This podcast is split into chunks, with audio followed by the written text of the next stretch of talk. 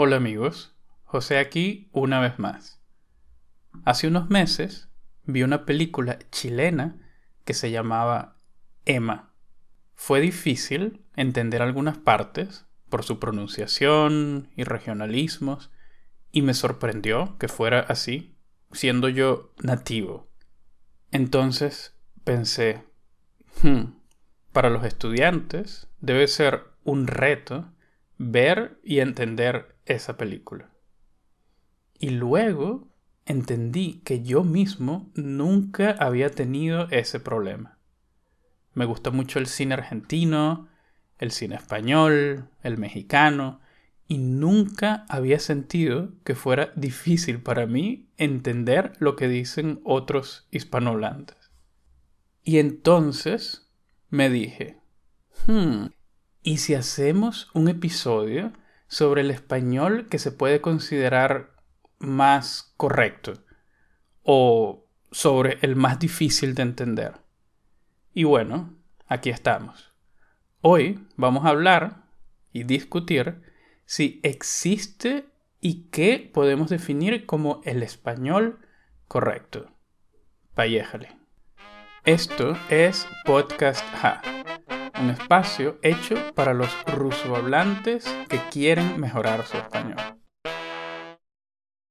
Al principio me dije, hmm, quizás busco a otros profesores de español, a algunos amigos nativos de diferentes países, pero recordando que fue una película chilena la que me inspiró, decidí ser un poco más específico. Mi nombre es Yanela soy chilena y soy profesora de español. Así es. Tenemos a una profesora de español chilena. Y no a cualquiera. Yanela tiene una experiencia bastante grande. Escuchemos. Bueno, yo empecé a trabajar como profesora de español en España, en Barcelona. Y también estudié ahí. Y bueno, sí, soy una chilena que ha estado enseñando español en diferentes partes de Europa. Empecé enseñando español en Inglaterra, en Manchester. Luego fui a, Barcelona y también hice algunos, algunas cosas muy rápidas y cortas en Estambul, en Turquía. Mejor imposible. Yanela no solamente es de Chile, el país de esa película, con el acento que incluso a mí me costó entender, sino que además tiene experiencia enseñando español en España, la cuna del idioma castellano. Por otra parte, estoy yo, que soy venezolano, con raíces colombianas, enseño español, me gusta el cine y la literatura en español, y por eso puedo entender también bastantes regionalismos, dialectos, acentos, etc. Cinco hechos. Piat Faktov. En este episodio vamos a comentar cinco asuntos que no cada rusohablante que estudia español sabe. Hecho número uno. Las construcciones del tipo muy stoboy nunca se interpretan en español como muy o ti y ya. Por eso, una vez una amiga me dijo, Saftra muy smujem payedim nadasho. Y yo, que no entendía muy bien estas peculiaridades del ruso, pensé, Asachem muy, ana y ya, por eso, lo correcto en español para la frase en ruso muy smuyem sería mi marido y yo. Y para, por ejemplo, muy stovoy payedim, sencillamente sería nosotros iremos o nosotros dos iremos. Hecho número 2. El uso del pronombre vosotros solamente existe en España. Por eso, si tienes que conversar con hispanohablantes de Latinoamérica y quieres dar una buena impresión, usa ustedes en lugar de vosotros. Por ejemplo, en lugar de ¿Vosotros en Colombia bebéis mucho café? Usa ¿Ustedes en Colombia beben mucho café? Así, no solamente vas a lucir como una persona que domina el idioma español, sino que la conversación será más fluida. Hecho número 3.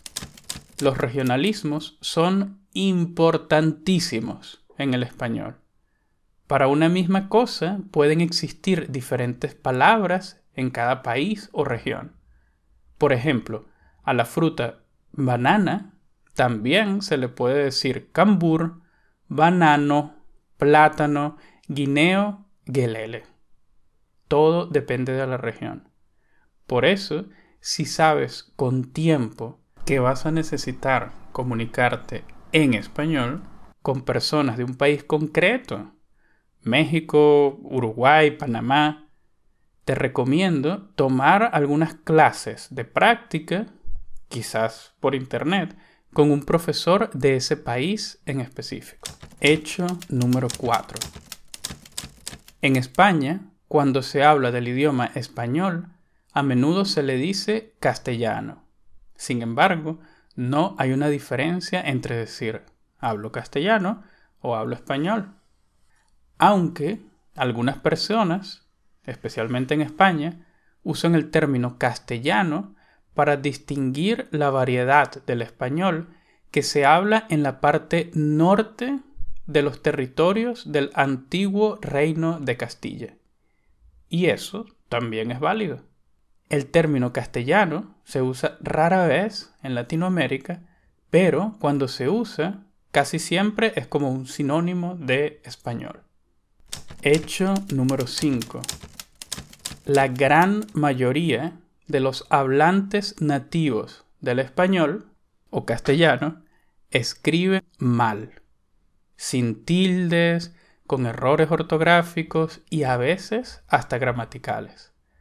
Por eso, no pienses que todo lo que leas en las redes sociales o en mensajería instantánea, tipo Facebook o WhatsApp, está bien escrito porque lo ha escrito un nativo.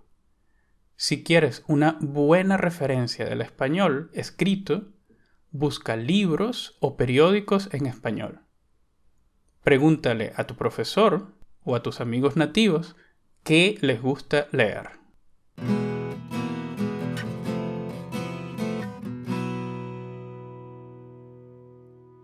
Bueno, pienso que que primero tendríamos que definir un poco también qué significa correcto. Definitivamente. Y es que una cosa es no entender un dialecto y otra es considerarlo incorrecto. Después de todo, no podemos olvidar que el español mismo es uno de los dialectos nacidos del latín, como el portugués o el francés. Por eso no hay nada malo con los dialectos. Así son los idiomas. Cambian, evolucionan. Hay lingüistas que dicen que claro, que la mejor versión de español es la que se ajusta más a las normas de la Real Academia Española, de la RAE. La Real Academia Española. Odiada por algunos, amada por otros. Es una institución cultural española privada, con sede en Madrid, España. Básicamente son una referencia, pues tienen un diccionario y libros de gramática y ortografía que son la Biblia de muchos lingüistas. A mí personalmente me gustan mucho sus libros y uso constantemente el diccionario. Incluso se lo recomiendo a los estudiantes. Está disponible en la página rae.es.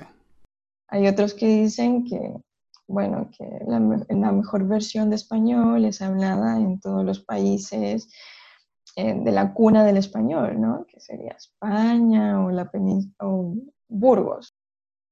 Y con este punto de vista ya yo estoy categóricamente en contra. ¿Se imaginan que hiciéramos lo mismo con el inglés? Por ejemplo, que dijéramos que solamente en Londres o algunas partes de Inglaterra se habla inglés correctamente. Entonces, Hemingway no hablaba correctamente. Leonardo DiCaprio necesita clases de gramática. También recuerdo la reacción de un conocido mío, ruso, con quien me tomé unas cervezas en Moscú, cuando le dije que iba a tomar unas clases de ruso en Kiev, Ucrania. Él bebió un poco de cerveza, me miró a los ojos y me dijo, José, si tú quieres hablar ruso de verdad, tienes que estudiarlo en Moscú. Me pregunto yo, ¿qué pensará él, por ejemplo, de Svetlana Alexievich, la escritora bielorrusa ganadora del Nobel de Literatura? ¿Necesitará ella, como DiCaprio, clases de gramática o fonética también? Mi punto es, me parece ridículo pensar que una región es la única capaz de hablar correctamente su idioma nativo. Y también hay otros que dicen, no, definitivamente no hay una versión del español más correcta que otra o más pura, si es que hablamos de pureza. Entonces es un tema que se discute, que se discute bastante, yo creo que entre los lingüistas, entre los profesores de español. Con esto yo sí estoy más de acuerdo aceptar las diferentes versiones, con sus dialectos, acentos, regionalismos, es tan natural como aceptar que los idiomas siempre cambian. Entre también un poco los estudiantes que ingresan a este mundo de aprender un idioma nuevo, ¿no? Sí, los estudiantes también tienen opinión propia o al menos preferencias sobre este tema. A menudo, por ejemplo, escucho de mis estudiantes que para ellos es más fácil entender el español de Latinoamérica. A la mayoría de mis alumnos les cuesta un montón, muchísimo, entender las canciones de Shakira. bueno, hay de todo. Lo cierto es que mucha gente, no solamente estudiantes, dice que el español de Colombia o de México es más fácil de entender. yo lo relaciono al, doblaje de las películas. Creo que a veces el doblaje de las películas es mayoritariamente hecho como por, porque bueno, hay dos ramas, ¿no? El, doblaje de España, de, como con acento más español, y el otro que es latinoamericano. Y el latinoamericano generalmente el doblaje es más mexicano, entonces también creo que por eso se asocia el mexicano o el español mexicano a un español tal vez más puro, más neutral. Por ejemplo, yo siempre he sido fanático de Los Simpsons, la serie animada de Estados Unidos. Una vez, por curiosidad, escuché en YouTube el doblaje hecho para España y me sorprendió mucho. Hasta ese momento había pensado que solamente existía la versión en español que nos mostraban en Venezuela. Y ya que luego, por cierto, descubrí que estaba hecha en México. Lo que sí puedo decir es que efectivamente el español de Colombia es muy fácil entenderlo. creo que sí, es muy claro. Y el de Venezuela, ¿eh? también creo, Venezuela y Colombia tienen como un ritmo para hablar muy claro. Y yo estoy totalmente de acuerdo con eso. No porque sea yo venezolano colombiano, sino porque lo he escuchado antes muchas veces. Sin embargo, quiero hacer énfasis acá en que en ambos países hablamos con acento y regionalismos, como en Chile y como en España. No hablamos de pureza o querer sonar como dice la Real Academia Española, ni nada por el estilo. Creo que tiene que ver el español eh, con la identidad de cada país. Al final son, al final son expresiones, son em, vocablos que cada país utiliza, que en definitiva van haciendo que haya como una identidad en cada uno de los países y no es como que exista o, o se persiga o queramos tener como un español puro o neutral. Estoy completamente de acuerdo. Además, no podemos olvidar que... Como bien sabemos, España tiene cuatro idiomas oficiales, ¿no?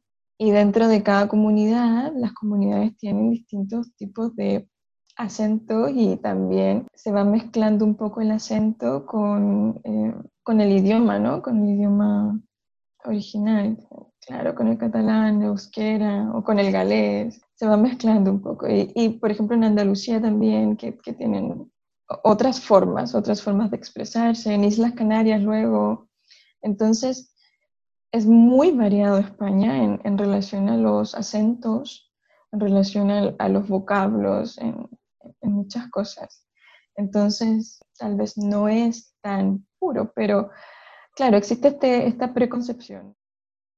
¿Y por qué existirá esta preconcepción entre los estudiantes? Porque una cosa es que exista entre los más patriotas, los españoles que consideren su español el mejor del mundo, los mexicanos, argentinos, que piensen lo mismo de su dialecto.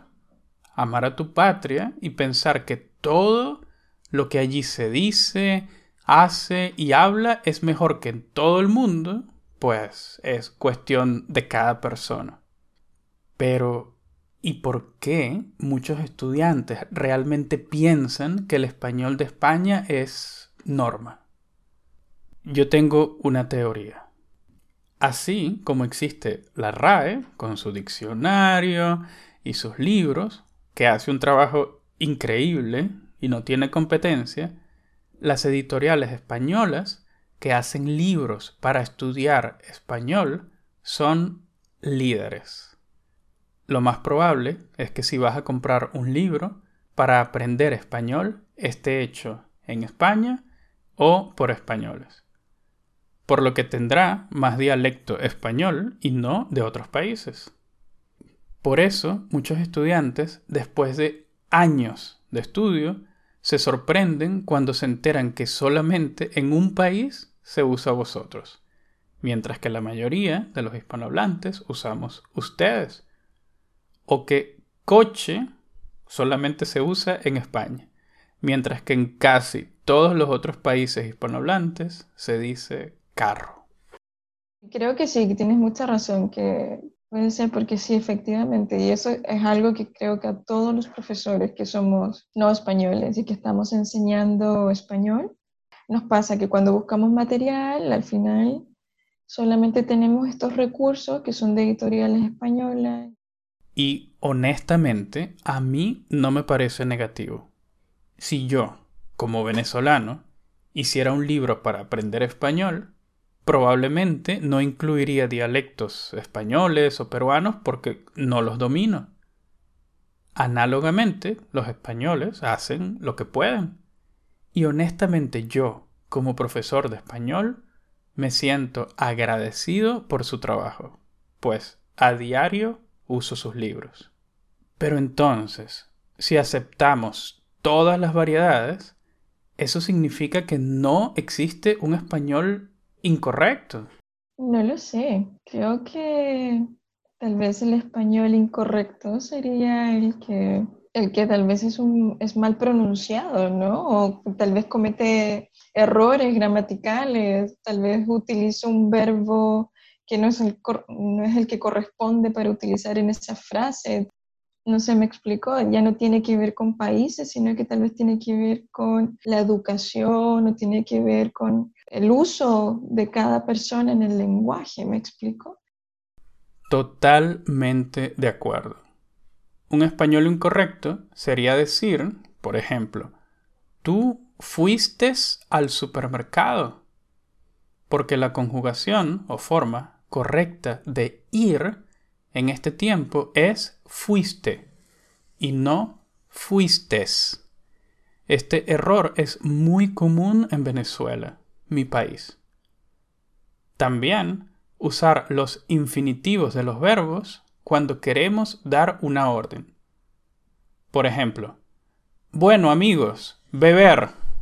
Cuando el imperativo de beber para vosotros es bebed.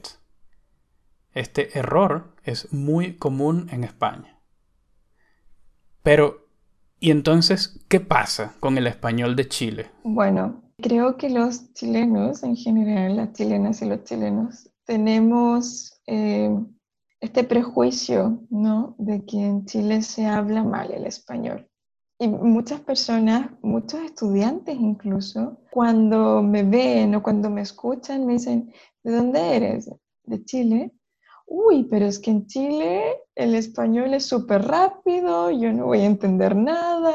Y bueno, basta con poner foros en internet, buscar en, en, los buscadores que sí, efectivamente, la mayoría de las personas o los estudiantes u otros profesores dicen, uy, el español de Chile es muy rápido, eh, tiene muchos, muchas palabras que, que son únicas de, de, ese país o no pronuncian las S o se comen letras.